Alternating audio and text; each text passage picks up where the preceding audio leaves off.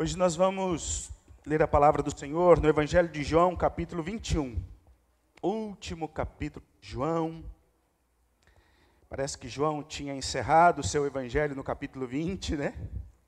E aí aparece um apêndice, mais um capítulo precioso sobre a beleza da mensagem do Cristo vivo, ressurreto, que vem chamar seu povo para continuar levando o amor de Deus para o mundo.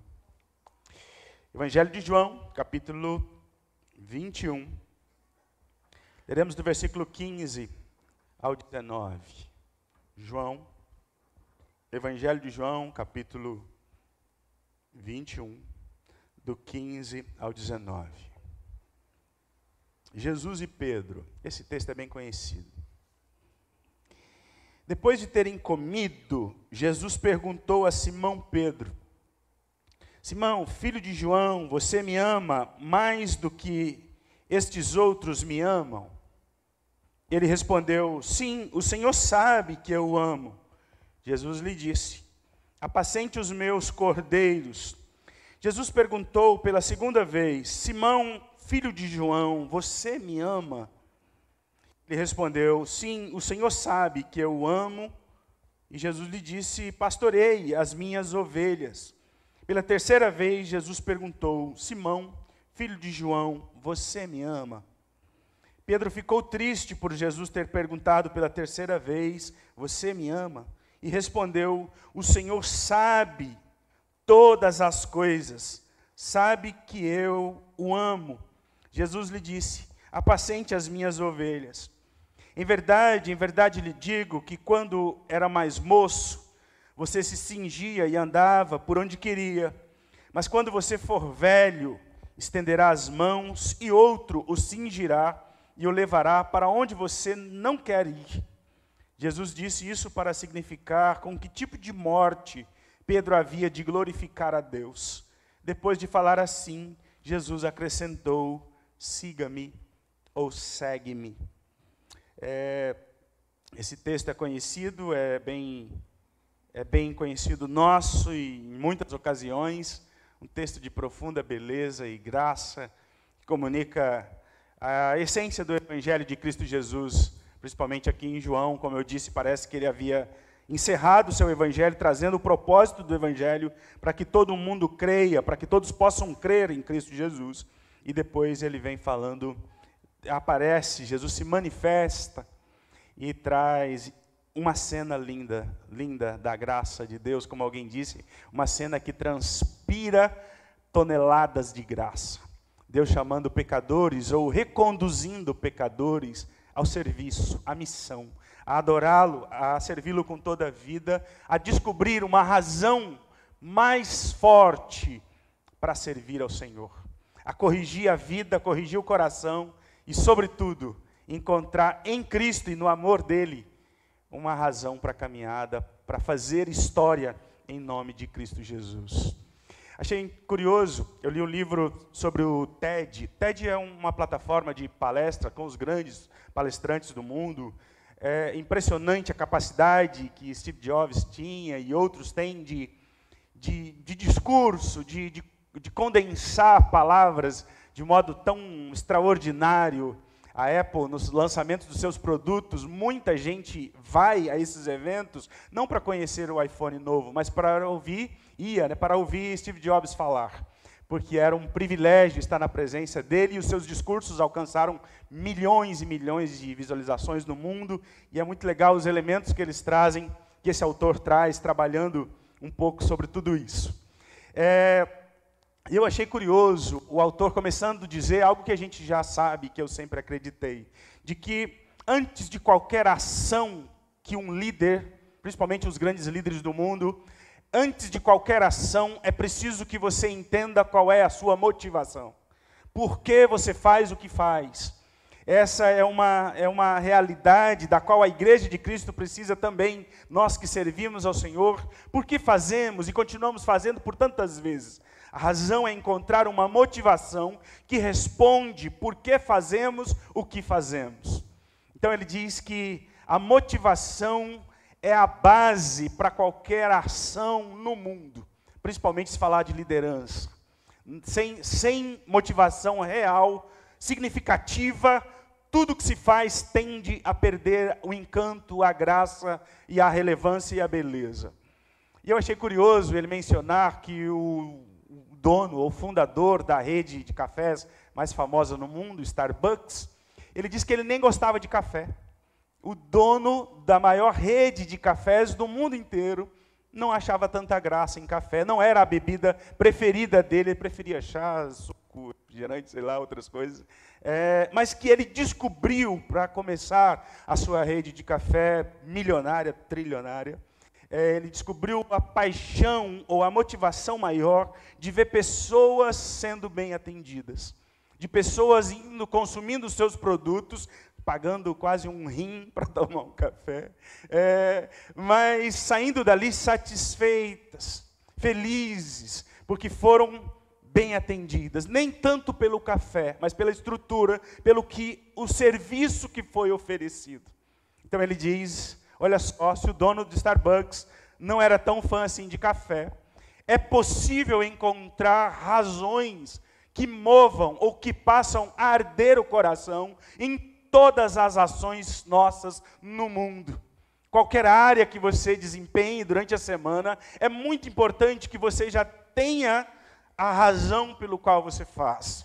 E que ela seja muito maior do que porque eu não tenho nada para fazer, porque eu preciso de dinheiro, porque é preciso mais, é preciso razões mais profundas para que a vida vale a pena e você encontre um sentido naquilo que você faz. Parece que Pedro está sendo ou está passando a vida a limpo na presença do Senhor e está sendo reconduzido ao trabalho, à, à missão que ele foi chamado juntamente com os outros. Mas parece que depois do momento que Pedro traiu Jesus, ele achou que ele teria sido descartado, de que ele não, não servia mais, de que a sua vida, a sua importância, de alguém que viu, que fez e que, que conviveu com Jesus, viveu momentos extraordinários, parece que a vida desse homem perdeu a graça. E ele volta a pescar, ele, ele está completamente desencantado com Cristo e com a sua, com a sua missão. E agora, essa cena final do capítulo, do, do fim do Evangelho de João, ele vem, Jesus vem e confronta Pedro com beleza, com graça, com perdão e o reconduz a servi-lo, a encontrar agora, a responder por que ele iria continuar fazendo o que fazia.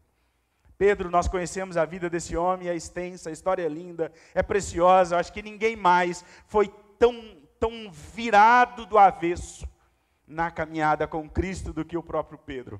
Pedro era um homem impressionante, imprevisível, um homem que se achava acima de tudo e de todos. Pedro era imbatível, Pedro completamente autossuficiente, ousado, valente, corajoso, se achava o melhor de todos, sem chance, sem a mínima chance para quem quer que seja. Pedro, um homem extraordinário que precisou ser quebrado, ser quebrantado, ser profundamente transformado é, o Evangelho de João traz para nós aqui no final, mostrando que parece que os discípulos e a igreja do Novo Testamento estavam aprendendo a lidar com Jesus Cristo ressurreto. E a palavra, ele manifestou-se, ou ele é, se fez presente no meio do povo, é parte da teologia de João, mostrando a mensagem central, e agora no final do Evangelho, é que Jesus continuava vivo. Mas ainda não era muito, muito conhecido, aqueles que se relacionavam com ele, ainda se aproximavam meio com o pé atrás. Havia um momento de proximidade ou de redescoberta agora com Jesus que, que venceu a morte, que ressurgiu do túmulo e voltou trazendo vida nele, porque ele é o Senhor de todas as coisas. É, o capítulo final vem nos mostrar que Jesus está vivo, e ele vem chamar pecadores para continuar a sua missão, para que façam conhecido no mundo essa mensagem transformadora de que ele reina vivo, absoluto, é o Senhor sobre todas as coisas. O fato, queridos, que olhar para um texto como esse, tão batido, tão, tão, é, tão falado, né? quantas vezes, de quantas formas, de muitas maneiras, de muitas abordagens. O Evangelho de João, na sua teologia, é tido como o Everest da teologia. Everest porque é o mais alto clímax do Evangelho, ou talvez pela sua altitude tremenda, ou pela sua profundidade mesmo é, que ele exalta a pessoa, o caráter, a missão, o evangelho, o poder da glória do Cristo, Filho de Deus. É, e aqui nós vemos que é impossível servir esse Cristo, caminhar com Ele, viver para Ele, fazer a obra dele por fazer. É, é necessário que nós, como igreja de Cristo, ou nós que servimos a Cristo, essa fala hoje é também por conta dos novos oficiais que foram eleitos pela manhã e serão ordenados, ou, ou, que foram reeleitos novamente, mas é muito mais do que isso. Esse aqui é um texto que trabalha o coração de pessoas que se acham bons demais, ou de pessoas que se acham longe demais da graça de Deus de gente que se acha o melhor das pessoas ou aqueles que se acham o pior delas. Todos esses, todos, são carentes da graça do Evangelho, desse encontro transformador com a obra, com o próprio Cristo que faz a obra poderosa em nosso coração. Eu pontuei aqui dois pontos muito objetivos para a gente seguir na nossa liturgia hoje: é que nós somos chamados para viver na presença de Cristo e desfrutar de Sua graça viva, poderosa, transformadora, que muda a nossa história profundamente. É impossível andar com Jesus do mesmo modo, do mesmo jeito. É claro que pecadores podem, ao longo da vida, viver uma vida de duplicidade na presença de Cristo Jesus. Mas aqui nós vemos Pedro que mais cedo ou mais tarde ele vai ter um encontro poderoso com Cristo que mudou sua história de verdade. É, Pedro é o, é o cara, é o camarada mais com mais privilégios no Novo Testamento. Ninguém entre os homens viveu tão próximo de Jesus. Ninguém entre os humanos experimentou da companhia, do amor, da, da, da, da presença viva de Cristo Jesus, tanto quanto Pedro e recebeu autoridade, recebeu privilégios maravilhosos para liderar, os demais estavam quantas vezes ao lado de Jesus. Mas ele também foi alguém que foi profundamente quebrantado pela obra poderosa de Jesus. Esse Jesus vivo, esse Jesus maravilhoso. Se você observar no capítulo 21, nós vemos uma cena linda da, da pesca, que parece que é uma alusão à pesca de Lucas 5, eh, a pesca maravilhosa. Aqui eles passam a noite pescando e não pegam nada. Eles estão a em torno de 90, 100 metros da praia.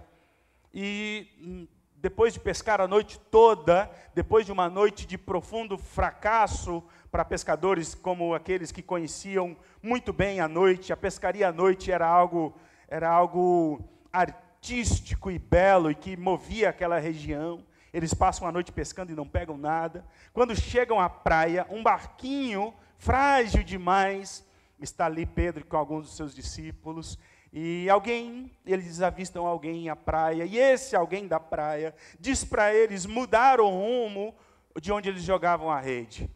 E eles obedecem essa voz. João diz: É o Senhor. João, o discípulo amado de Jesus, reconhece essa voz e eles obedecem essa voz e lançam uma rede. E o, o, o fato lindo de lançar a rede já era algo tão, tão poético e tão bonito. Já o amanhecer do dia, da ideia aqui de uma madrugada que o sol já está vindo. E aí eles lançam a rede, pegam. Aqui o texto faz questão de dizer que foram 153 peixes Alguns estudiosos do passado quiseram dizer qual o significado desses 153 peixes, mas não é isso que é o foco aqui a quantidade de peixes. O fato é que esse Jesus, mesmo depois de uma noite de fracasso, mesmo depois de uma vida de fracasso, mesmo depois de, de, de que eu tenha sequer abandonado e voltado à velha vida, à velha profissão, ainda assim ele vem até nós ele conduz a nossa vida para uma vida de sentido, de prosperidade, de alegria na Sua presença. Na Sua presença, uma vida de fracasso encontra graça, encontra abundância, não somente de comida, de peixes, de bens, mas de vida mesmo, de perdão para recomeçar a história. E ali Pedro, é, com tão pouca roupa que ele estava naquele barco, ele deixa para trás seus amigos, ele deixa as redes para trás e o barquinho para trás, e ele se lança ao mar e até chegar à praia mas quando ele chega à praia, ele tem uma surpresa da qual ele nunca imaginou. Ele havia já reconhecido que era Jesus, porque quando ele diz é o Senhor, e ele não tem medo de Jesus, ele sabe que tem contas a acertar com Jesus, porque ele o havia traído em, eh, em João, ah, capítulo um pouquinho atrás, você vai observar que ele tinha traído Jesus e ele estava é, fugindo, no capítulo 18, nós vamos ver o capítulo que fala que, que Pedro havia traído Jesus. Então, agora, quando Jesus vem, Pedro se aproxima e ele tem como que numa cena de graça, de beleza, de restauração. Chegando ali, ele não vê numa cena de café da manhã linda, de pão, peixes e Jesus. Mas tem mais uma coisa que sempre passa batido quando a gente olha para esse texto. Eu queria convidar você a observar é, essa leitura ou essa fala aí no capítulo 21, versículo 9. Olha o que tinha naquela praia, olha a cena que Jesus construiu ali naquele lugar. Ao saltarem em terra, João 21, 9, viram ali o que? Umas brasas, um braseiro, uma fogueira, com peixes por cima, e também havia pão é, essa cena ela é profundamente inusitada. Muito além do pão, muito além do peixe, até além do Jesus que está ali, Pedro não esperava ver o que ele viu. Aquela, aquele braseiro ardendo ali. Sabe onde? A única vez que vai aparecer novamente essa mesma, essa mesma cena, se você olhar no capítulo 18, quando Pedro negou a Jesus naquele lugar é, junto com as servas, tinha uma mulher, uma empregada, João 18, 17. Então a empregada encarregada da porta perguntou a Pedro: Você também não é um dos discípulos desse homem? E o que, que Pedro diz? Não, não sou. Mas olha agora o versículo 18. Os servos e os guardas estavam, os servos e os guardas estavam ali, tendo acendido uma uma fogueira ou um braseiro, tendo feito um, um, um, lugar de brasas ali para se aquecer. E Pedro estava ali no meio, também estava com frio, e foi aquecido naquele lugar, naquele dia que Pedro negou Jesus três vezes. E os servos estavam ali, tendo acendido uma fogueira por causa do frio, e se aqueciam. Pedro estava no meio deles, e depois, uma outra vez, alguém pergunta: Pedro, não é você amigo de Jesus, desse homem? Ele, não sei quem é esse homem, é, não, me, não, não, não sei, não, não é, não, não faço parte da vida dele, não tem importância nenhuma para mim. E o galo cantou, e Pedro se lembrou que aquele braseiro ali novamente trazia a cena desse dia que ele tratou Jesus como nada. Nesse dia que ele, que ele, ao ouvir o nome de Jesus, ele virou as costas e diz: Você fala como uma louca, eu não sei do que você fala. Esse Jesus não tem a mínima importância para mim. Agora eu só estou pensando na minha, na minha segurança, só estou pensando em mim, porque era esse o Pedro. Esse era o velho Pedro, que nega Jesus grosseiramente covardemente. É esse, esse Pedro que se achava demais, que havia falado que estava com Jesus até as últimas consequências. Todos irão te negar, menos eu. Todos vão te negar, mas eu jamais. Mas é esse Pedro que vai ser quebrantado. É esse Pedro que agora, nesse novo cenário, desse lugar com brasas, que agora arde no fundo da alma dele, ele se derrete, ele se desmancha, ele se desconstrói na presença do Senhor. E é esse homem, então aqui começa esse processo de restauração, de mudança de vida, de mudança de caráter. O Senhor Jesus sabe tratar conosco.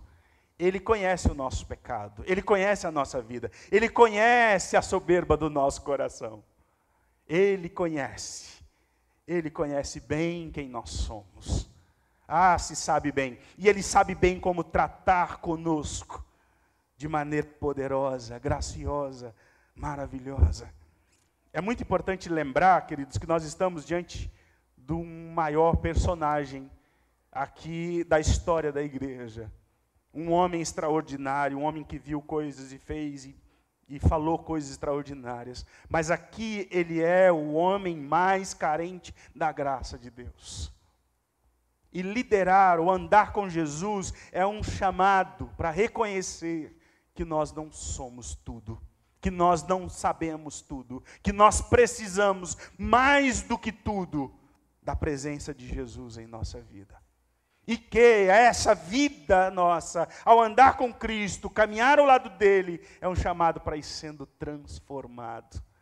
Jesus nunca esperou homens perfeitos, pessoas perfeitas. Ele esperou pessoas que iriam indo sendo quebrantados, transformados, moídos, mudados de dentro para fora. Esse é Pedro. Nós precisamos fazer a obra do Senhor na presença desse Cristo que vai transformando a nossa vida. Nós não servimos para abençoar os outros, para ser um canal de bênção na vida. Não, nós servimos a Cristo para experimentar da presença dele na nossa vida de maneira transformadora e poderosa. E através da nossa vida, no caminhar com Cristo, vidas vão sendo impactadas pela graça de Deus. E aí o texto que lemos é a segunda parte. Somos chamados para amar ao Senhor e ao seu povo e assim tornar conhecido esse amor no mundo. No mundo, esse Pedro que precisa tanto da graça de Deus. Esse Pedro que se acha melhor do que tudo. É impressionante quanto Pedro é soberbo, arrogante, das vezes que ele falou para Jesus: Todos podem te negar, menos eu. Menos eu. Ele está dizendo: esses pecadores aí não dão para nada. Eu, é aqui comigo, Jesus, anda comigo. A gente pode dizer que Pedro até aqui tinha entendido tão pouco sobre quem ele era, sobre quem era Cristo e sobre a obra de Cristo. Pedro, se tivesse aqui pela manhã na nossa assembleia, na hora de votar, talvez ele pegasse aquela cédula com o nome de um monte de pecadores e ele riscasse o nome de cada um deles e colocasse nos dez nomes, ele colocava os dez nomes dele, Pedro, Pedro, Pedro, Pedro, e votaria as dez vezes Pedro, Pedro, Pedro, Pedro. Porque ele se achava muito acima, muito melhor, muito único na sua posição de santidade, de caráter, de espiritualidade. Ninguém, Pedro é imbatível, Pedro é melhor do que todos. Pedro, diante dele, ninguém, ninguém se equipara. Esses demais pecadores não são nada diante dele. Mas é muito curioso, porque é esse ser humano que se acha tanto e como eu disse, Jesus, o Evangelho, é para aqueles que se acham bons demais e para aqueles que se acham que não são tão bons assim. A graça de Deus, o Evangelho de Cristo Jesus, o Jesus que vem transformar a vida daqueles que se colocam tão elevadamente, tão altos, e aqueles que se veem tão miseráveis. Lembra do, do publicano é, é, essa é a cena do ser humano que precisa, ambos precisam da graça viva e poderosa de Jesus Cristo. E eu gosto muito desse cenário aqui, porque é, Jesus é muito diferente da gente. Versículo 15 do texto que nós lemos, de João 21, quando Jesus chega, a primeira coisa que ele faz, antes de começar uma reunião, de começar a tratar com a vida de Pedro, eles começam comendo. Depois de haverem comido, a igreja é completamente diferente. Você nunca come antes. Você já viu isso? Comer sempre depois, né? Vai que esse povo come primeiro e vai embora. Né? Talvez a gente olha para o Evangelho nessa. É, é, tão pobre o Evangelho, né? Que se as pessoas comerem, eles não vão ficar para ouvir. Jesus é muito diferente da gente.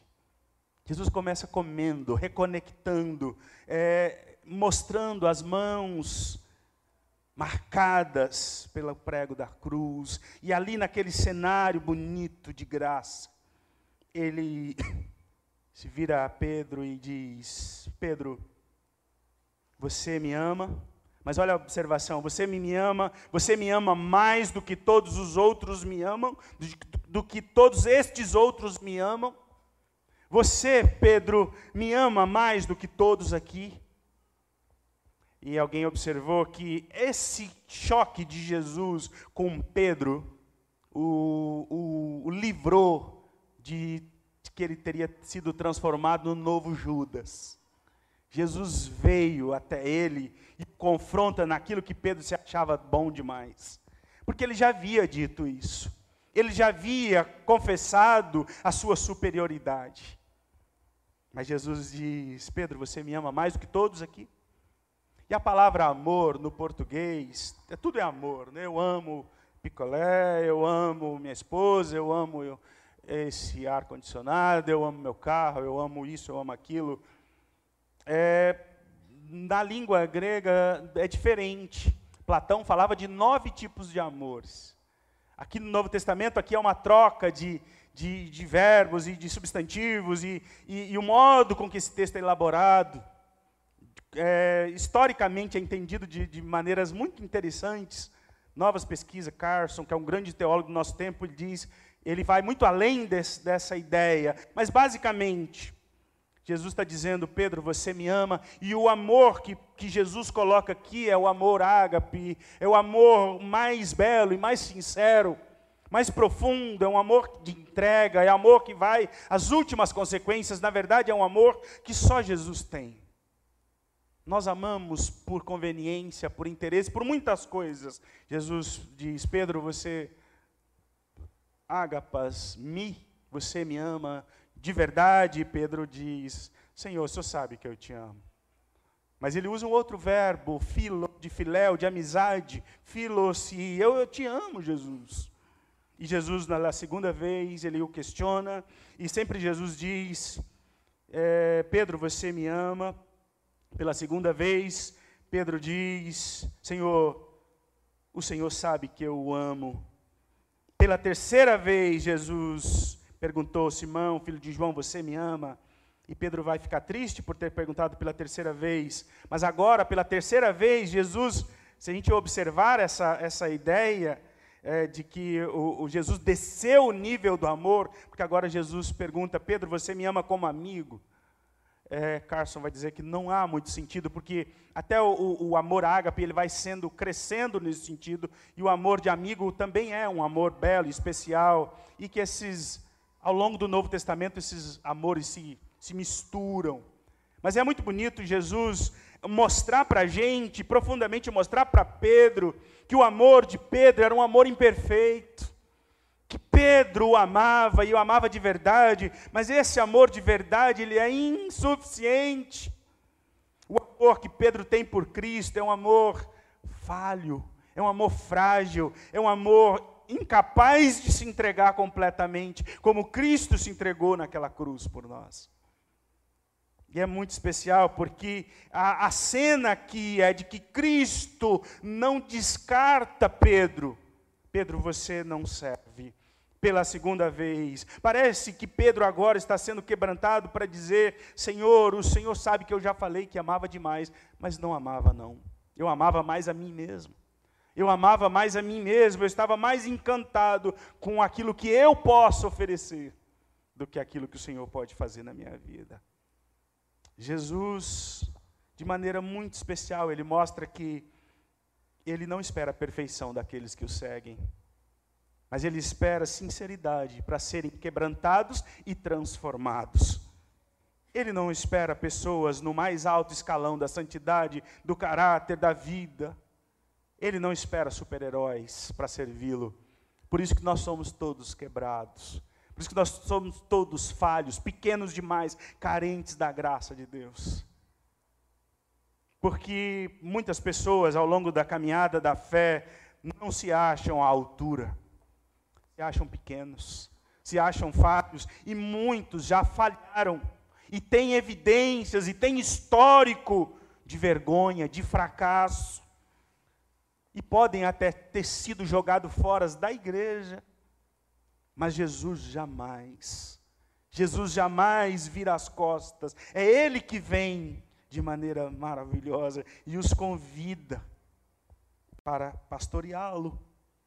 É, como eu disse, esse teólogo Carso, grande teólogo do Novo Testamento, mostra que a ideia dos amores sendo construído, amor ágape, amor filéu, amigo, amor, amor, amor de entrega, não faz tanto sentido porque a palavra, se você observou aí, a palavra pastorei as minhas ovelhas também vai sofrer essa transição. Pastorei os meus cordeiros, pastorei as minhas ovelhas. E o verbo todo no texto é construído, João é construído nessa riqueza de linguagens, que não, que não resume, mas que amplia os conceitos. João, numa primeira leitura, é uma mensagem aparente. Quando você olha mais profundamente, tudo cresce. O sentido aqui é esse, do Cristo vivo que veio atrás de pecadores fracassados e os convida novamente para fazer a sua obra, para levar a mensagem de redenção, de da ressurreição, do amor, da graça para um mundo perdido. E o Senhor restaura a vida desse homem de maneira tão especial. E a última cena que Jesus trabalha na mente e no coração de Pedro não podia ser outra. Qual é o modo, ou qual é, é, é o que, que pode mais baixar a bola de alguém, de um pecador como Pedro, do que Jesus falar da sua morte. Não tem nada que vai vai quebrar o ser humano do que ele olhar para a sua fragilidade, da sua finitude. Porque nesse plano todos nós somos bons e temos uns muitos bons. Mas na morte o ser humano é nada. Não é nada.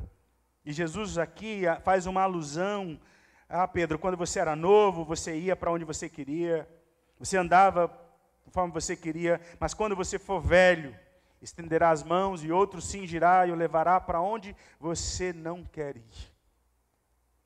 Você não tem a autossuficiência que você acha que tem para sempre. Sua vida é frágil, a velhice vai chegar, você vai ser confrontado com a realidade da morte. E você vai lembrar que você precisa da graça, do amor, do poder de Cristo Jesus. Nada melhor do que nos colocar no nosso devido lugar, do que saber que nós somos mortais. Ah, como líderes precisam lembrar que são mortais, que são frágeis. Essa é uma expressão muito forte no latim memento mori. Né? Lembre-se que és mortal. Lembre-se que vai morrer. Lembre que sua vida está passando. Lembre-se de quem você é. E lembre-se de que você precisa de Cristo. É, a Igreja Católica criou inúmeras tradições e lendas maravilhosas para exaltar a pessoa de Pedro, quase que acima da pessoa de Cristo. E conta-se uma história que Pedro é, Pedro, no dia da sua morte, ele vai ser crucificado. E Pedro diz: Eu não sou digno de ser morto igual o meu Senhor Cristo Jesus. Então quero morrer crucificado, já como eu vou como vai ser aqui mesmo, mas eu não sou digno de morrer como Cristo morreu crucificado, quero morrer de cabeça para baixo. Essa é uma tradição, uma lenda muito bonita. Mas Carson diz que a gente não consegue precisar isso. Ela está mais para a lenda do que realidade. Mas o fato é que Pedro viveu até o último instante da sua vida em resposta a esse amor profundo que ele reencontrou em Cristo Jesus. O amor de Cristo redefine a nossa vida e o amor de Cristo redefine a nossa morte. O encontro com Cristo muda o modo com que nós vivemos agora e muda não só o destino, mas a motivação para encontrar o nosso Senhor Jesus Cristo. Maravilhoso Cristo Jesus. É preciso redescobrir a motivação do amor com que Cristo confronta Pedro para que ele possa sair dali e dar a sua vida em amor por Cristo. Ele vai escrever sobre liderar, servir por amor e não por ganância, por outras motivações lá na, nas suas cartas. Pedro é um homem transformado por Cristo totalmente, de maneira poderosa e maravilhosa. E eu concluo aqui, e eu queria dar alguém, alguns dos diáconos, avisem os professores podem retornar para a gente cear juntos. É, eu encerro, eu concluo essa fala lembrando de um caso, de uma ocasião, né, das coisas boas que nós, pastores, temos na caminhada, é, é ouvir e conhecer história de gente, história de gente real, história real, de pessoas reais e maravilhosas na caminhada da igreja.